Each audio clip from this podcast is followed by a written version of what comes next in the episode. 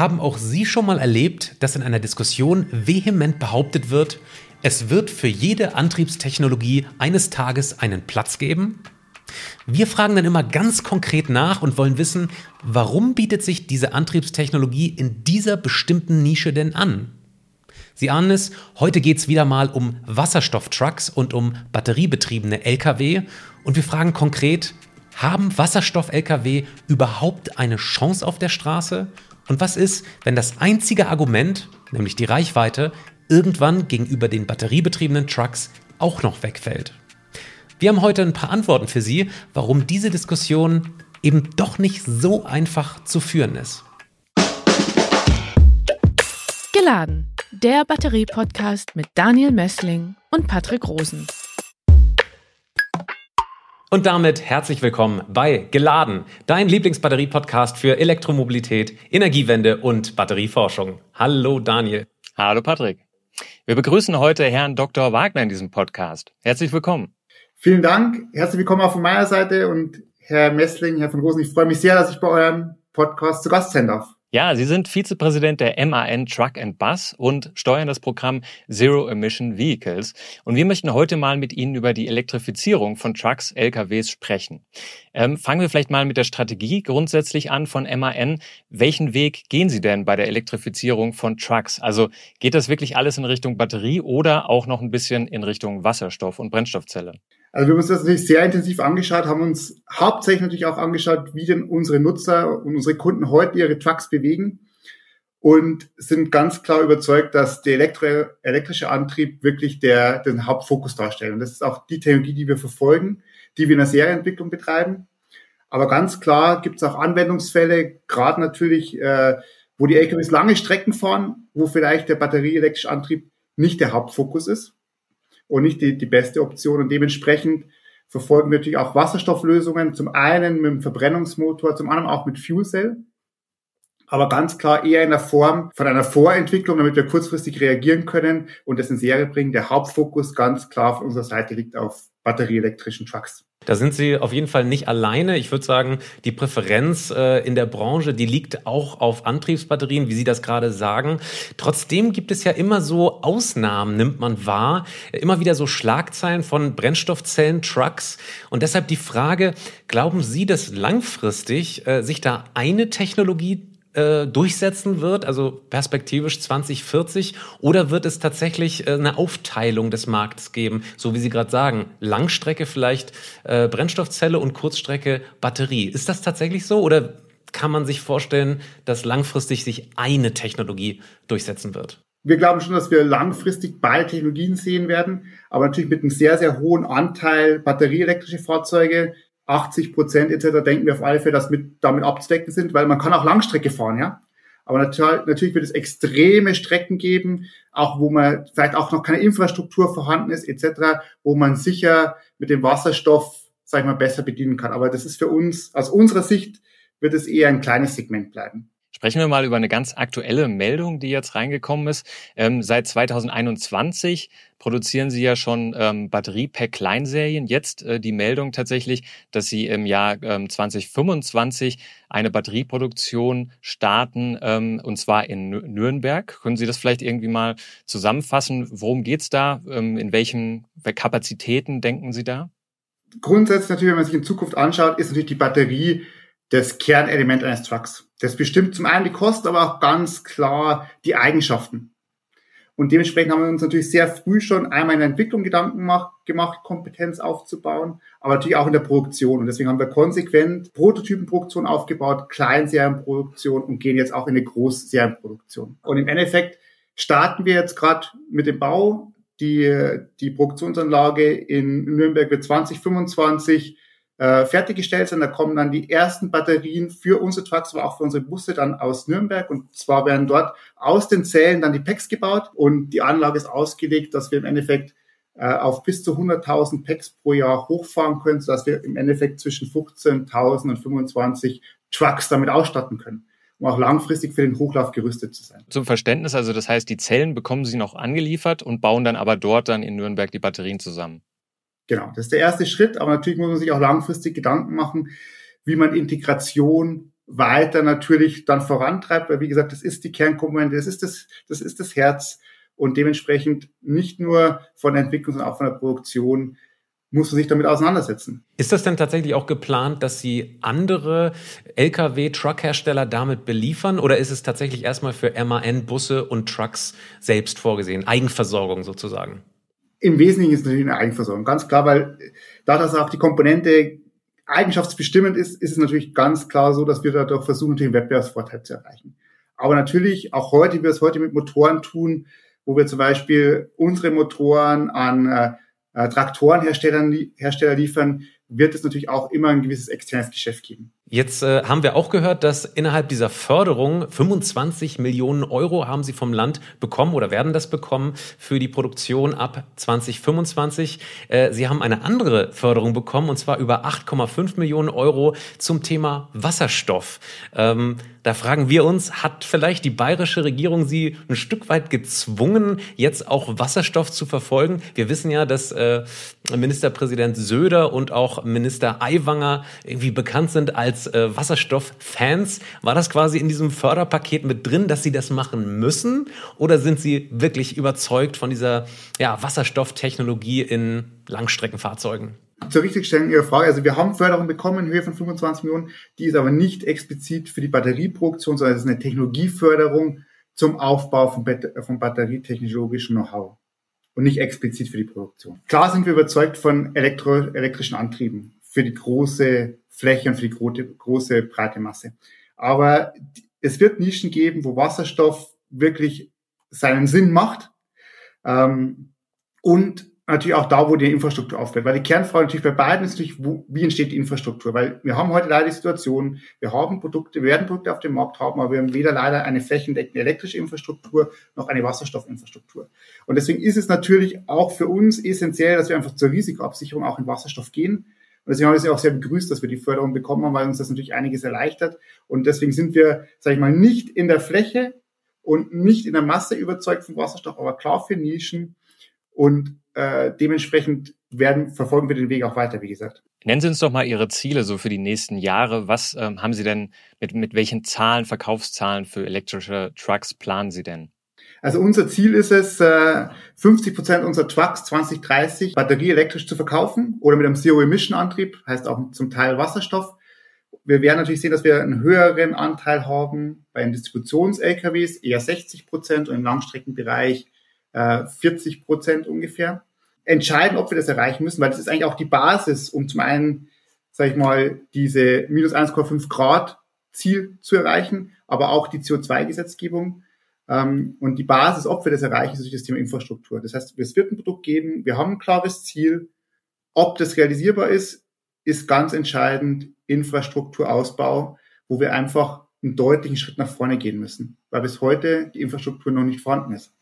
Dann machen wir es doch jetzt mal ganz konkret. Welche Truck-Modelle möchten Sie denn in Zukunft anbieten? Jetzt haben Sie gerade schon nach Modellen so ein bisschen unterschieden. Äh, sagen Sie mal ganz konkret, welche Modelle sind gerade bei Ihnen in Entwicklung und womit, womit fängt es an? Wir werden 2024 starten mit dem ganz klassischen 4x2 Sattel, den jeder kennt äh, aus, von der Autobahn. Wir werden auch 2024 auch den, den 6x2 sogenannte Gliederzüge ähm, nachlegen ähm, und dann kommen wir 2025 eher, sag ich mal, in den 4x2 äh, Chassis-Segmenten und ähm, weiteren. Ja. Wir fangen wirklich ganz klassisch an mit einem klassischen Sattelzug, wie Sie ihn von der Autobahn kennen. Das heißt auch wirklich Distributionsverkehr auf der einen Seite, aber auch klar Langstreckenverkehr, dann äh, Verkehr von Logistikstrecken. Also den ganz klassischen LKW-Sattelzug, wie Sie ihn von der Autobahn kennen, das ist das erste, wo, wo, wir, wo wir reingehen und wo wir denken auch, dass es das größte Segment am Anfang sein wird. Und das zweite sind diese sogenannten Wechselbrückenfahrzeuge, wo sie Container transportieren, auch ein LKW, den sie sehr, sehr häufig sehen auf der Straße. Und wir haben uns, wie gesagt, sehr genau angeschaut, wo verkaufen wir hauptsächlich heute das Volumen, wo sehen wir eine sehr schnelle Elektrifizierung und die Segmente werden wir 2024 angehen und gehen dann 2025 äh, eher so ein sogenanntes so Abrollkipper und kleinere Segmente. Aber wir werden einen konsequenten Ausbau machen um einfach möglichst viel der Segmente abzudecken. Uns interessiert natürlich auch besonders die Batterie. Ähm, können Sie uns das vielleicht sagen? Wo sitzt denn die Batterie genau in Ihren Trucks? Und vielleicht auch noch eine Zusatzfrage, äh, weil das auch immer so, so, ein Thema ist natürlich bei Trucks, das Gewicht und auch die Größe der Batteriepacks. Es ist so ein, ein Truck hat einen relativ klassischen Aufbau, dass wir haben einen Leiterrahmen und im Endeffekt werden wir uns im ersten Schritt natürlich werden die, die klassischen sage ich mal, Motorenkomponenten und Tanks, sage ich mal, ersetzt durch, durch Batterien. Das heißt, wir werden Batterien, wir, werden, wir haben zwei unter dem Fahrerhaus, wo heute der Motor und das Getriebe sitzt und die restlichen Batterien werden Ausnahmerahmen äh, angebaut werden, wo heute die Tanks sind. Und dementsprechend, sagen wir, werden wir auch eine hohe Flexibilität haben. Wir haben uns für eine klassische Würfelform entschieden. Sagen wir, das Fahrzeug ist ja auch schon ausgestellt auf der IAA weil mit der, mit der Würfelform natürlich eine relativ große Flexibilität haben zum einen. Das heißt, der Kunde kann bei uns auswählen, will er drei Batterien haben oder will er vier, fünf oder sechs Batterien haben und dort auch die maximale Ausnutzung des Raumes dann ähm, sicherstellen können. Mhm. Wir haben an manchen äh, Modellen jetzt nicht von MAN, aber von anderen Herstellern gesehen, dass die sich entschieden haben für so richtige Wände, Batteriewände hinter der Fahrerkabine. Sie gehen da einen anderen Weg, oder? Nochmal verknüpft mit der vorherigen Frage zum Gewicht. Das ist vielleicht auch eine ganz entscheidende Problematik, bevor ich auf die Frage nochmal antworte, Herr von Rosen. Klar, vom Gewicht her muss man, sehen wir ungefähr, dass wir beim äh, batterieelektrischen Antriebsstrang ungefähr zwei Tonnen Gewichtsnachteil haben gegen einen konventionellen Antriebsstrang, wenn man es eins zu eins vergleicht. Wir haben aber auch durch die Gesetzgebung die Möglichkeit, zwei Tonnen mehr zulässiges Gesamtgewicht zuzulassen. Und wir haben sehr viel Know-how reingesteckt, dass wir die Batterie Position, Anordnung im Fahrzeug so verteilen, dass wir dieses Potenzial voll nutzen können, aufgrund der Achslast zwischen Vorderachs und Hinterlast, Hinterachslast. Und dementsprechend können wir sicherstellen, dass für den Kunden kein Zulassungsnachteil entsteht. Das heißt, unsere Fahrzeuge werden, wird der konventionelle Antrieb und der batterieelektrische die gleiche Zulassung gewährleisten. Thema ähm, Batterie hinterm Fahrerhaus ist aus unserer Sicht vielleicht eine Lösung für gewisse Nischen, wo man extrem lange Reichweiten braucht. Ähm, ist aber zum einen, und das muss man auch sehen, je mehr Batterien man ins Fahrzeug packt, desto schlechter wird die Nutzlast, ist der eine Punkt. Der zweite Punkt, wenn ich Batterien in das Fahrerhaus nehme, kann ich nur noch gewisse Trailer anbieten, weil natürlich ich den, den Raum hinten einschränke. Und ist natürlich auch, muss man ganz klar sagen, von der ganzen Fahrdynamik, von der Crashsicherheit, von vielen Themen nicht die optimale Lösung. Und deswegen ist eigentlich die integrierte Lösung ins, ins Chassis oder in das, in das Fahrwerk eigentlich die beste Lösung. Und man muss auch sagen, es gibt auch viele unserer Trucks gehen ja nicht direkt, also es gibt den, den klassischen Sattel mit, mit, äh, mit Trailer, aber viele bekommen ja auch einen Aufbau. Und gerade dieser Baum ist extrem wichtig für unsere Aufbauer, weil da zum Beispiel ein Kran, angeordnet wird etc. pp. Und deswegen haben wir so weit wie möglich versucht, und das ist uns Gott sei Dank geglückt, in den vorhandenen Bauräumen des heutigen Dieseltrucks zu bleiben. Da würde ich gerne noch mal äh, kurz einhaken. Wir haben da in diesem Podcast auch schon öfter gesprochen über diese Konzepte Cell to Pack und Cell to Chassis. Das hört sich jetzt bei Ihnen so an, als ob Sie äh, das sozusagen verwirklichen wollen in Ihren Trucks, dass Sie einerseits keine Batteriemodule mehr haben, sondern unterschiedliche Packs, die dann an unterschiedlichen Stellen in dem Truck verbaut werden. Ist das richtig? Ja, wobei natürlich jetzt von der, von der Struktur, die Zellen kommen in einem ersten Schritt in ein Modul und die Module werden dann in, äh, in Packs angeordnet. Und im Effekt sind es dann Packs, die natürlich dann alle die, die gleiche Spannungslage etc. haben, weil das natürlich dann zwingend erforderlich ist, aber unterschiedliche Größen teilweise haben. Ich frage mich an dieser Stelle, kann man diese Packs denn leicht wechseln, wenn die Lebensdauer dieser Batterien erreicht ist oder sogar zukünftig irgendwie äh, es schnell gehen muss und innerhalb von Minuten diese Packs irgendwie swappable, austauschbar sind? Ist das möglich? Also prinzipiell sind die Packs natürlich wechselbar. Aber ganz klar muss man sagen, wenn man sich anschaut, auch im Gegensatz zum Pkw, wir, bei den Trucks wird man 300 bis 500 Kilowattstunden an, an installierter Leistung sehen. Das heißt, wir reden von drei bis sechs Packs. Dementsprechend natürlich äh, haben wir hohe Materialkosten, die da am Fahrzeug verbaut sind. Und dementsprechend ist natürlich unsere Grundprämisse und unsere Grundziel, dass die Batterie auch die Fahrzeuglebensdauer aushält weil es natürlich ansonsten schon ein hoher wirtschaftlicher Aufwand ist, diesen Tausch zu ermöglichen. Ähm, das wird nicht in allen äh, Fällen gelingen, weil es gibt natürlich klar äh, extreme Nutzung, gerade wo wir, sag ich mal, hohe Kilometerlaufleistungen sehen werden etc., wo das Batterielebensende früher erreicht werden wird als das Fahrzeuglebensende. Dementsprechend wird es äh, ist die Batterie wechselbar und kann durch eine neue ersetzt werden. Aufgrund der, der Ströme, die wir haben, wird es natürlich kein schneller Prozess sein, muss man ganz klar sagen.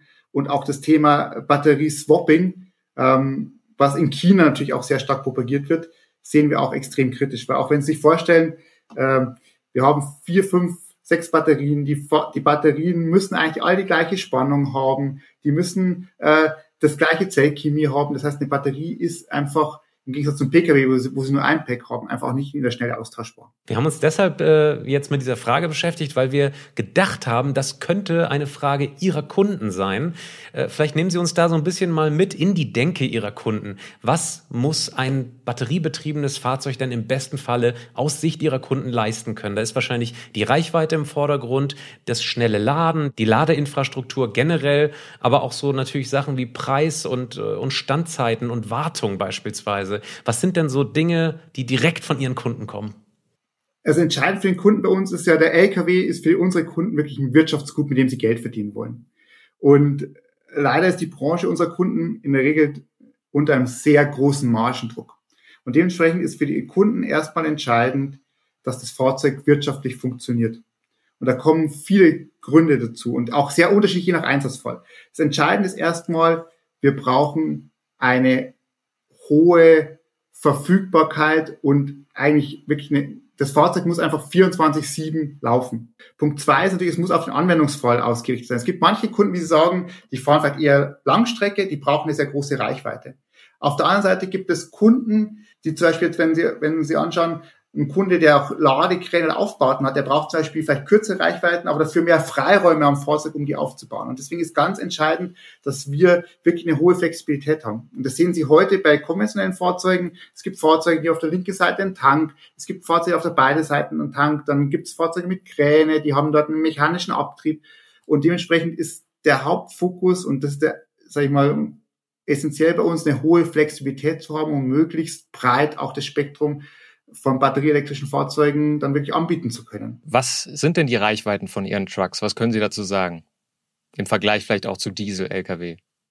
Wir sprechen immer so von Tagesreichweiten, weil wenn, wenn, wie Sie wissen von den, von unseren Trucks, dass ja die Fahrer gewisse Ruhepausen machen können zum Nachladen. Wir gehen davon aus, also mit, mit Ruhepausen Tagesreichweiten 600 bis 800 Kilometer erreichbar sind. Einmal Reichweiten ohne Nachladen bis zu 400 Kilometer. Aber klar ist es so und deswegen ist es immer schwer, diese pauschalen Fragen zu beantworten. Hängt natürlich ab, wie heute auch beim konventionellen Fahrzeug. Welche Topografie fahren Sie? Welche Beladung haben Sie? Ist, der, ist es ein 40-Tonner Fahrzeug, was vollgeladen ist? Oder ist es ein leeres Fahrzeug? Welche Temperatur herrscht? Welches Gelände wird gefahren? Aber in generell ist das Ziel natürlich, wie gesagt, diese 400 Kilometer, vor allem diese ähm, vier Stunden durchgehend bis zur Pause wirklich voll auszunutzen. 400 Kilometer, das erscheint ja erstmal sehr gering, wenn man sich mal so ein Geschäft von einer Spedition beispielsweise anschaut, die dann irgendwie am Tag 1000 Kilometer zurücklegen muss. Klar, da abzüglich müsste man natürlich berechnen, dass es auch Standzeiten gibt. Auch äh, die Fahrer müssen sich irgendwie erholen. Aber ist das so eine typische Frage, die von Ihren Kunden kommt? Hey, gibt's nicht auch einen Truck, der irgendwie 800 Kilometer, 900 Kilometer kann? Das wäre für uns wichtig zu wissen, weil natürlich die Zellchemie eines Tages das vielleicht wird leisten können. Du hast gerade von 100 Kilometer gesprochen. Also wir gehen, also ganz klar ohne Nachladen sind schon Reichweiten 400 oder sogar über 400 Kilometer machbar und mit Nachladen 600 bis 800 Kilometer. Und 600 bis 800 Kilometer deckt wirklich einen Großteil des Spektrums der Kunden ab, weil auch heute, wenn Sie, sag ich mal, mit den normalen Arbeitszeiten, es gibt keinen Kunden, der unter Einhaltung der gesetzlichen Rahmenbedingungen eigentlich, sag ich mal, deutlich über die 800 Kilometer kommt. Also es ist machbar, die meisten Profile abzudecken. Aber natürlich muss man ganz klar sagen, ist die Reichweiten schon ein großes Thema für die, für unsere Kunden. Vor allem, weil wir einfach noch keine Infrastruktur haben. Und dementsprechend ist natürlich das Thema Reichweitenerhöhung schon ein Thema, aber ist es natürlich auf der anderen Seite so, dass mehr Batterien oder ins Fahrzeug vielleicht auch nicht die richtige Lösung ist. Wir diskutieren viel mit, mit unseren Kunden, weil natürlich, wir, wir kennen die Preise der Technologie, der Batterie. Das heißt, je mehr Batterien ich ins Fahrzeug nehme, desto teurer wird das Fahrzeug, desto schwerer wird das Fahrzeug. Und deswegen ist es viel entscheidender, wie bei der Dieseltechnologie, wirklich das optimale Fahrzeug für den Einsatzfall zu konfigurieren. Und dementsprechend versuchen wir auch gerade in unseren, äh, in unserem Unternehmen, gerade Verkäufer etc., wirklich ein großes Know-how aufzubauen, weil es sind ganz andere Fragestellungen, mit denen man wirklich auch den Kunden auch ein bisschen beraten muss. Das ist zwar, Elektromobil ist wie beim Pkw auch, ist einfach ein Lernprozess, ja. Dementsprechend ist es wirklich wichtig, dass wir dort die Kunden auch mitnehmen. Und wir versuchen da ganz intensiv auch unsere Verkäufer dementsprechend zu schulen, weil Reichweite ist natürlich ein Kriterium, aber mit mehr Reichweite habe ich auch höhere Kosten fürs Fahrzeug. Ich habe ein höheres Gewicht und es ist viel, viel entscheidender jetzt, das optimale Fahrzeug für den Einsatzfall zu konfigurieren. Für mich scheint jetzt aber bei dieser ganzen äh, Sache tatsächlich die Infrastruktur einer der größten Schwachpunkte zu sein, weil wenn ich mir jetzt so den, den Jetzt-Zustand anschaue, dann gerade, ähm, wie Sie vorhin gesagt haben, man, wir fahren alle oft irgendwie auf der Autobahn, dann sehen wir halt leider auch oft irgendwelche Lkw-Fahrer, die auf irgendwie dem Standstreifen stehen müssen oder irgendwie keine, keine Raststätte finden, wo sie noch irgendwie einen Parkplatz haben oder sowas. So, wenn ich jetzt irgendwie nur 400 äh, Kilometer Reichweite habe, dann kommt wahrscheinlich auch wieder diese Reichweitenangst tatsächlich raus, jetzt mal ein bisschen übertrieben gesprochen, ähm, wenn ich dann irgendwie keine Ausfahrt finde, wo ich dann laden kann. Also das ist natürlich, da muss wahrscheinlich massiv ausgebaut werden. Oder sind Sie da irgendwie auch so in Verhandlungen oder äh, wie ist da so Ihr Bild, wie, wie das in Zukunft so funktionieren soll? Also ganz klar ist der Ladeinfrastruktur Ausbau das entscheidende Thema, ob uns die Energiewende im Transportsektor gewinnt, muss man ganz klar sagen. Weil klar, es gibt natürlich auch einen Großteil der Anwendungsfälle und es man sieht natürlich immer die LKWs, die auf der Autobahn sind. Ein Großteil der Anwendungsfälle fahren aber auch ganz typisch von Logistikzentrum zu Logistikzentrum. Das heißt, ich kann einen Großteil ohne abdecken, aber um wirklich den, sagen wir mal, den großen Sprung zu machen, brauchen wir ein, ein öffentliches Ladenetz. Und dementsprechend haben wir auch jetzt als MAN in der Form von Traden, unserer Holding, unseren Joint Venture beteiligt, ähm, wo wir 500 Millionen gemeinsam mit Daimler Trucks und mit Volvo investieren, um wirklich auch aktiv unseren Beitrag zu leisten, mit Mailand eine Infrastruktur aufzubauen.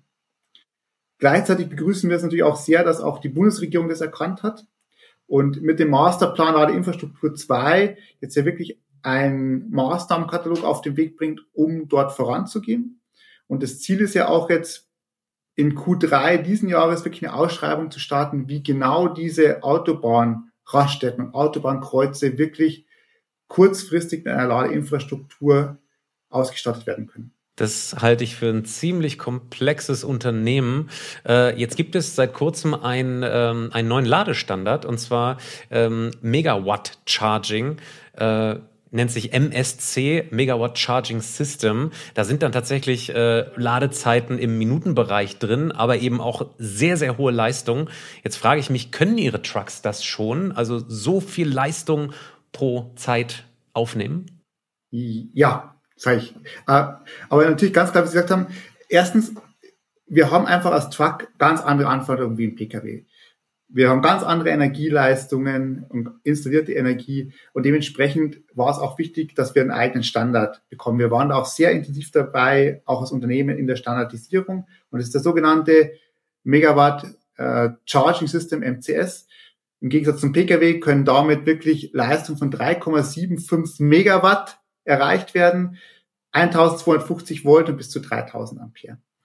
Ähm, deswegen ist auch, wenn Sie sich allein anschauen, der Stecker der Hardware ist natürlich etwas größer, das heißt größere Kontakte, ähm, auch von den Sicherheitsfeatures natürlich, dann haben Sie mehr Datenleitungen, eine Vorkehrung für mehr, äh, für mehr Kühlung.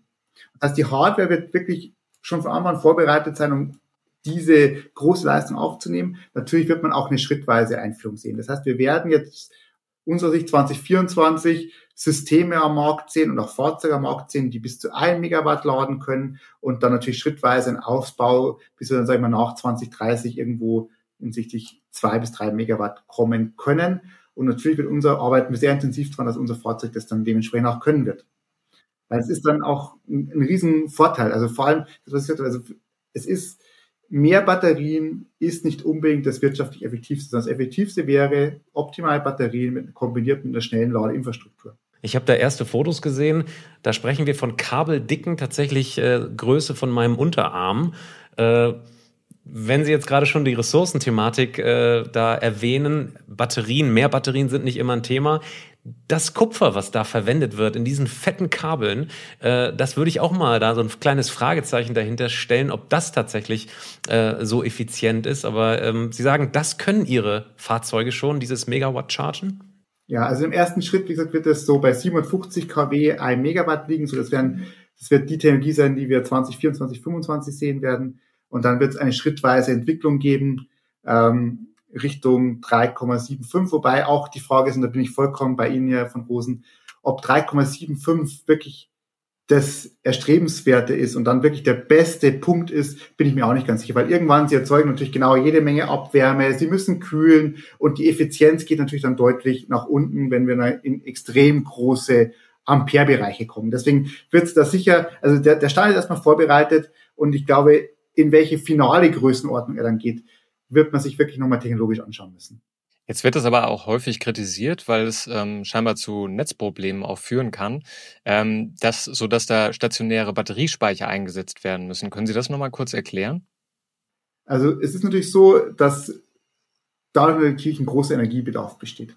Dementsprechend ist es natürlich so, dass der Ausbau auch des Stromnetzes intensiv vorangebracht werden muss. Und das ist auch das große Thema, jetzt auch in der Infrastrukturausbau, ist halt wirklich das Thema auch, wie erfolgt parallel der Ausbau der, der, der Stromnetze. Und die Stromnetze, auch der Ausbau, muss man ganz, ganz ehrlich sagen, ist natürlich der Part, der auch hohe Investitionen und hohe Zeit bedingt. Und deswegen kann es natürlich für einzelne ähm, Stationen, wo natürlich Stand heute die Stromversorgung schlecht ist, die Batteriespeicher eine Option sein. Auf der anderen Seite muss man auch klar sagen, Batteriespeicher ist hier eine zusätzliche Investition. Und der Batteriespeicher muss natürlich eine gewisse Größe haben, ähm, und dementsprechend ist es aus unserer Sicht sicher eine Möglichkeit, um kurzfristig kleinere bis mittlere Standorte im Endeffekt sicherzustellen. Langfristig, sage ich mal, ist natürlich immer der, der direkte Anschluss an Stromnetz der effizientere. Ja, Wäre ja ganz interessant zu hören, ob Sie diese stationären äh, Ladespeicher dann irgendwie auch gleich beliefern können, wenn Sie eine eigene Batterieproduktion irgendwie in Nürnberg aufbauen. Jetzt sind wir ein Chemie-Podcast und unsere Hörerinnen und Hörer sind natürlich gespannt, welche Zellchemien stecken denn jetzt hinter Ihren ersten Produktionen? Sprechen wir von LFP oder NMC? Bei uns sprechen wir von NMC, weil wir einfach glauben, dass NMC einfach von Energiegehalt, Gewicht etc. viel besser geeignet ist für den Truck. LFP ganz klar natürlich für preissensitive Anwendungen, wo nicht diese gesamten, diese hohen Anforderungen herrschen, aber sagen wir, für den großen Markt ist NMC die richtige Technologie. Jetzt haben wir eine Zuhörerin, ich erinnere mich grob per E-Mail, fragt bitte immer dazu, was für ein NMC-Mischungsverhältnis steht dahinter. Wir fragen das sehr selten, aber sprechen wir von einer 811 oder sprechen wir von einer anderen Mischungsverhältnis an der Kathode? Da bitte ich um Verständnis, dass ich da nicht detailliert zum heutigen Zeitpunkt drauf eingehen kann, aber wir haben uns natürlich sehr intensiv angeschaut. Gerade das Mischungsverhältnis ist natürlich entscheidend. Ganz wichtig, im LKW, wir haben ganz andere Anforderungen wie im PKW. Zum Beispiel die Energiedichte ist ja nur ein, eine Eigenschaft. Aber im LKW ist es ganz entscheidend, jetzt gerade wenn Sie im Langstreckentransport, dann halten die LKWs 1,5 Millionen Kilometer. So.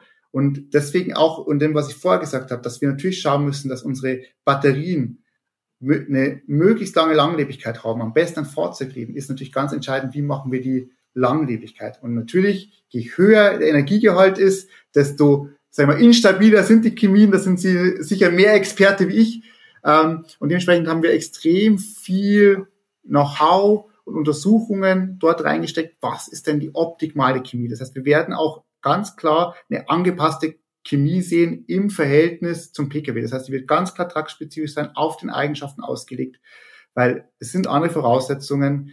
Wir, wir brauchen eine größere Langlebigkeit. Wir haben auch den Vorteil, auch gerade wenn wir von hohen Ladeleistungen sprechen, trotzdem haben wir in unseren Fahrzeugen vier, fünf, sechs Batterien. Das heißt, auch diese Ströme werden sich auf mehrere Batterien verteilen. Das heißt, wir werden keine 3C, 4C, 5C sehen am Fahrzeug. Und äh, dementsprechend ist eine angepasste Chemie, es ist eine NMC-Chemie. Welches Verhältnis ähm, müssen Sie noch ein bisschen gedulden? Ein anderes Thema, was in der Elektromobilität in den letzten Jahren auch ähm, ja sehr, sehr große Bedeutung gewonnen hat, ist das Zellformat. Können Sie darüber sprechen, für welches Zellformat Sie sich entschieden haben? Auch da haben wir natürlich eine Entscheidung getroffen, äh, haben stark abgewogen zwischen Energiedichte, Sicherheit, aber auch Zukunftsfähigkeit. Aber zum jetzigen Zeitpunkt kann ich da leider auch noch keine Antwort geben, auch wenn die Entscheidung gefallen ist. Aber 2024, wenn wir da in Serie sind, äh, werden wir das sicher auch eine Antwort nach draußen geben. Jetzt haben Sie gerade die Langlebigkeit Ihrer Batterien äh, so erwähnt. Jetzt spiele ich mal einen Ihrer Kunden. Sagen Sie doch mal, Herr Dr. Wagner, wie lange kann ich meinen Businessplan hier auslegen? Wann ist Ihre Batterie kaputt? Wie lange kann ich rechnen? Auch das ist so eine Frage, die leider jetzt in der Zukunft nicht mehr so einfach zu beantworten ist. Weil klar gibt es natürlich eine kalendarische Alterung aber die ist eigentlich bei einer Batterie untergeordnet. Sondern entscheidend ist, und ich glaube, wenn ich es äh, richtig gesagt habe, war es ja auch ein Thema bei Ihnen in einem Podcast von ein paar äh, Wochen. Entscheidend ist wirklich, welchen Energiedurchsatz habe ich und wie bin ich mit der Batterie umgegangen. Und dementsprechend ähm, haben wir auch sehr intensiv an ein paar Instrumenten gearbeitet. Zum Beispiel werden wir einem hauptsächlich unseren Verkäufern, aber auch unseren Kunden wirklich so ein Batterie-Lebensdauer-Berechner mitgeben, sodass man wirklich sagen kann, je nachdem, wie viel Laufleistung fahre ich, wie oft lade ich schnell, welche Rahmenbedingungen habe ich, welche auch Nebenantriebe wie Kran bediene ich, mit welcher Lebensdauer kann ich rechnen? Und deswegen ist die Frage nicht mehr so pauschal be zu beantworten. Und zum Zweiten, auch im Betrieb des Fahrzeuges werden wir natürlich an digitalen Lösungen arbeiten und arbeiten wir auch und werden wir auch in Serie bringen, die die Batterie wirklich ständig analysiert. Die wirklich sage ich mal, misst, wie ist der Zustand der Batterie, wie war das Temperaturniveau der Batterie, welche, welche Leistung habe ich abgerufen, welche Ladung, welche Ladegeschwindigkeiten hat die Batterie gesehen, um zum einen natürlich zu lernen, aber auch zum anderen dem Kunden die Möglichkeit äh, zu geben, die Batterie bestmöglich zu behandeln. Weil, und das war, glaube ich, auch der Tenor des Podcastes damals, eine Batterie kann eigentlich unendlich halten, wenn ich sie entsprechend behandle. Und dementsprechend wird es, wird die Lebensdauer der Batterie sehr, sehr individuell sein, ja. Das stimmt, aber jetzt ist es bei den Automobilherstellern tatsächlich so, dass die ja Garantien geben. Also das sind meistens irgendwie so acht Jahre, 160.000 Kilometer. Sie geben also keine Garantie, habe ich das jetzt richtig verstanden? Wir geben natürlich Garantien, ist auch das, was unsere Kunden erwarten, aber die, Batter die Garantien werden wirklich anwendungsfallspezifisch sein. Ist einfach so, im Pkw ist es einfacher. Sie haben einfach einen Kunden, das Profil, klar, der fährt der eine Kunde fährt mehr Autobahn, der andere Kunde fährt mehr Landstraße, aber sie haben grundsätzlich dort ein ähnliches Profil. Aber im LKW ist es deutlich schwieriger. Sie haben einen Kunde, der fährt einen klassischen Sattelzug im Langstreckenverkehr und fährt mehrere hunderttausend Kilometer eventuell im Jahr. Und dann haben sie auf der anderen Seite im Extremfall ein Kranfahrzeug, was ganz wenig Kilometer fährt und viel im Stop-and-Go-Verkehr und viel in der Stadt und auch sehr viel Leistung, zum Beispiel durch, durch, durch einen Kran oder durch andere Antriebe aus der Batterie zieht. Und dementsprechend ist das nicht mehr so ganz einfach zu beantworten, auch mit der Kilometerleistung nicht, weil das nicht das Entscheidende ist. Das heißt, habe ich Sie richtig verstanden? Sie arbeiten individuelle Garantiepläne mit Ihren Kunden aus und daran ist das dann vertraglich sozusagen geknüpft? Nicht ganz individuell, muss man auch ganz offen sein, ist natürlich nicht handelbar, man muss die auch finanzielle Wertung, aber natürlich wird das, sage ich mal, für verschiedene Anwendungsfälle. Es gibt das, was ich gesagt habe, den typischen Fern-LKW, der vielleicht eine andere Garantievereinbarung dann hat, wie ein Fahrzeug, was in der Distribution eingesetzt wird, oder ein Fahrzeug, was äh, äh, zum Beispiel als Kranaufbau eingesetzt wird. Aber es wird, sagen wir, keine Garantie, keine pauschale Garantie geben können in unserem Business, wo wirklich eine Kilometerlaufleistung pauschal über alle Anwendungsfälle drüber gelegt wird. Aber dementsprechend ist es das, was ich auch gesagt habe. Es ist ganz, ganz wichtig jetzt, und im Pkw hat man da schon eine Reise hinter sich, auch dieses ganze Wissen und die Raumbildung. Wir sind jetzt im kommerziellen mit Dieselantrieb, sind wir wirklich gewohnt, was uns erwartet. Da wissen wir genau, was uns erwartet. Aber dieses Wissen jetzt wirklich an die Kunden, an die Verkäufer zu bringen um einfach diesen Transfer zu schaffen. Jetzt ist es natürlich irgendwann trotzdem so, dass die Batterie dann irgendwie vielleicht unter einer Kapazität von 70 Prozent irgendwie sackt und dann äh, nicht mehr verwendet werden kann, beziehungsweise nicht mehr in einem Truck eingesetzt werden kann. Was passiert denn danach dann? Also nehmen Sie die dann zurück oder was ist so Ihr Plan, was äh, Second Life oder auch Recycling dann angeht?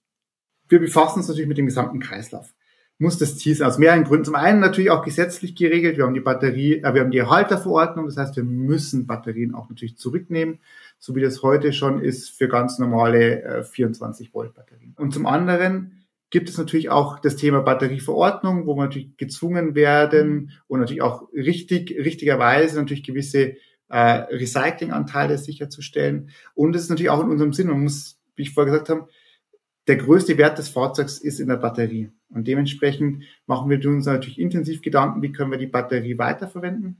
Äh, und der Recycling ist der letzte Schritt. Das Ziel muss erstmal sein, die Batterie solange sie natürlich eine gewisse Kapazität hat, wieder in die Anwendung zurückzuführen. Und dementsprechend ähm, auch vor kurzem gestartet, machen wir ein Forschungsprojekt, äh, erste Erfahrungen, wie kann man eine Batterie wieder aufbereiten, wie kann man eine Batterie erstmal analysieren und dann wirklich in eine Anwendung bringen, in ein zweites Leben bringen, zum Beispiel ins Fahrzeug zurück oder auch in einen Energiespeicher, um die Batterie möglichst lange zu nutzen.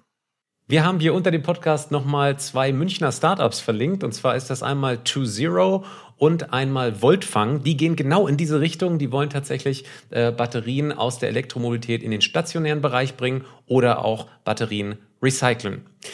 Herr Dr. Wagner, wir haben hier vor einem Jahr äh, gesprochen mit Manfred Kuchelmeier von Nikola Iveco. Der hat uns ganz interessiert berichtet, was äh, in puncto Geschäftsmodelle da äh, sich bei Iveco Nikola tut. Er hat gesprochen von Pay-per-Use oder von Truck as a Service oder sogar Battery as a Service. Da wird offenbar in der Branche über ganz tolle neue Ideen nachgedacht, wie man dem Kunden sozusagen ähm, das schmackhaft machen kann, den Truck mal auszuprobieren.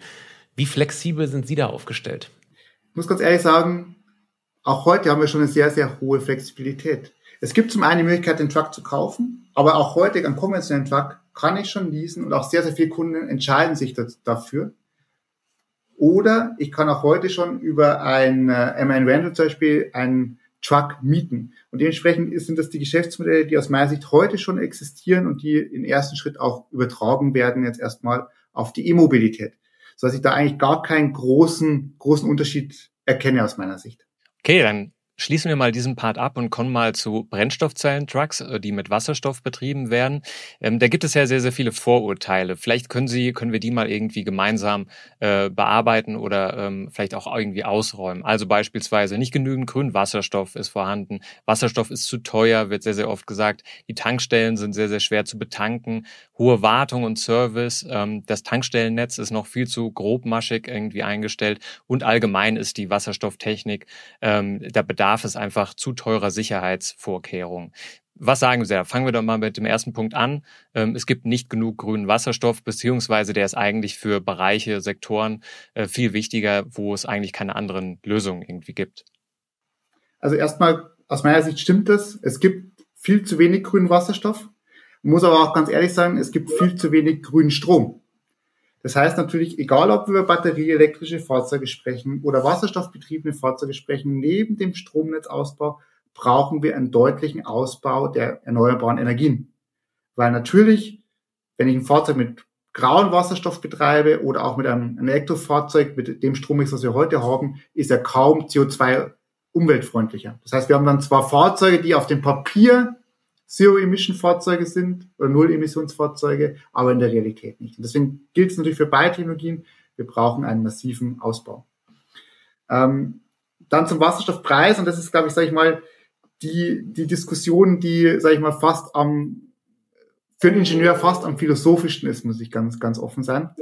Weil ähm, das ist natürlich die Frage, wohin geht der?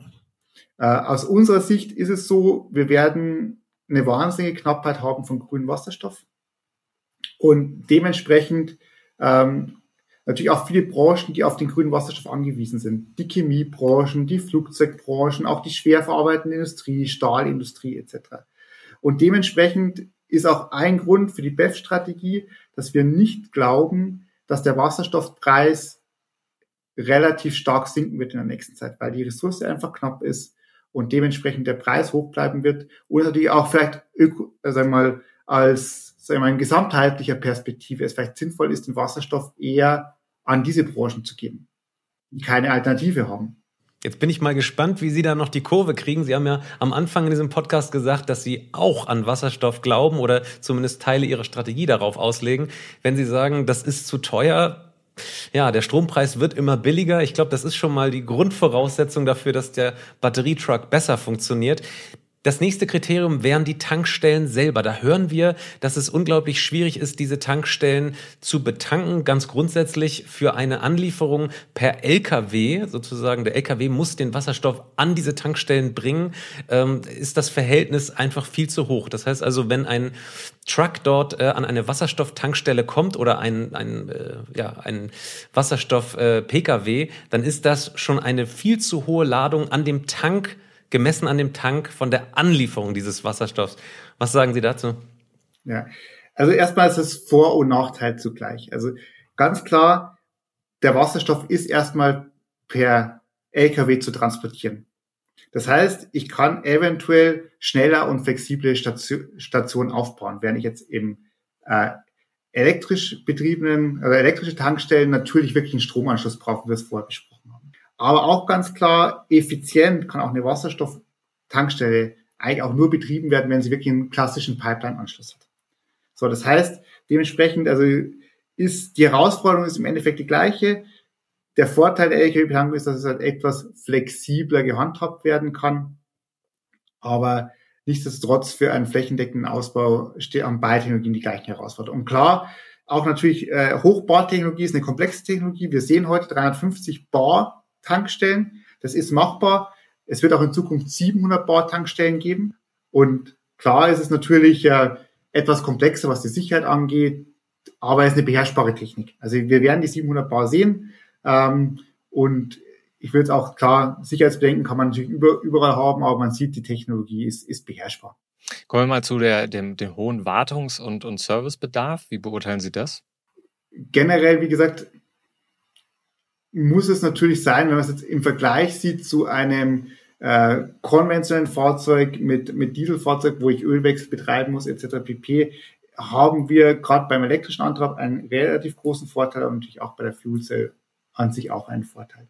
Äh, sehe ich jetzt nicht so kritisch, aber wie gesagt, ähm, ich glaube einfach nicht, dass wir von der Technologie her, vom Wasserstoffpreis etc das sich einfach wirklich halt flächendeckend durchsetzt. Das ist für mich immer noch der Hauptknackpunkt. Also es wird Nischen geben, es wird Regionen geben, wo es eine Infrastruktur auf, äh, ausbildet, wo wir den Wasserstoff sehen werden. Aber wie Sie vorher gesagt haben, ja von großen, der, die Grundlage auch für den Wasserstoff ist ein billiger Strompreis, weil ich brauche für Elektrolyse billigen Strom. Und das heißt, ich bin von der Effizienz her, auch rein von der Physik her, weil ich keine Elektrolyse brauche, erstmal vom gesamten Antrieb her effizienter und ich bin auch von der Theorie her immer in den Kosten effizienter. Und dementsprechend ganz klar, auch wenn wir den Wasserstoff in Raum der Vorentwicklung weiterentwickeln, um kurzfristig reagieren zu können, ist ganz klar der elektrische Antrieb aus unserer Sicht wirklich der, der Prime Pass für, für den Transport. Ja, super spannend zu hören. Äh, liebe Zuhörerinnen und Zuhörer, wenn Sie sich jetzt fragen, die haben doch eine Agenda, die wollen doch Richtung Batterie gehen und die Wasserstoffgeschichte äh, und die Brennstoffzellen hier schlecht reden. So ist es gar nicht. Vor fünf Jahren, da hat man noch gesagt, ja, LKW, Langstrecke ist auf jeden Fall Wasserstoff, Kurzstrecke auf jeden Fall Wasserstoff, im Schiff, im Flugzeugbereich, bei Zügen, da wird Wasserstoff sich durchsetzen. Heute sieht das ein bisschen anders aus. Wir sehen erste Zellen im Bereich Kleinflugzeuge, auch erste Schiffe, die mit Batterien funktionieren und eben der Großteil von Lkw. Insofern ist da unsere Fragestellung immer, naja, für welche Langstrecken Lkw bietet sich denn Wasserstoff an? Meine Vermutung ist, dass das eigentlich wahrscheinlich nie kommt. Aber ich überlasse Ihnen das Schlusswort, Herr Dr. Wagner. Vielleicht sagen Sie noch mal, welche Brennstoffzelle im LKW werden wir denn tatsächlich sehen? Malen Sie mal so ein Best-Case-Szenario auf. Also ich bin erstmal wirklich vollkommen bei Ihnen. Wir werden zum extrem hohen Prozentsatz wirklich batterieelektrische Fahrzeuge sehen. Das ist wirklich das, was effizient ist und der Rest wirklich nur, nur in Nischen.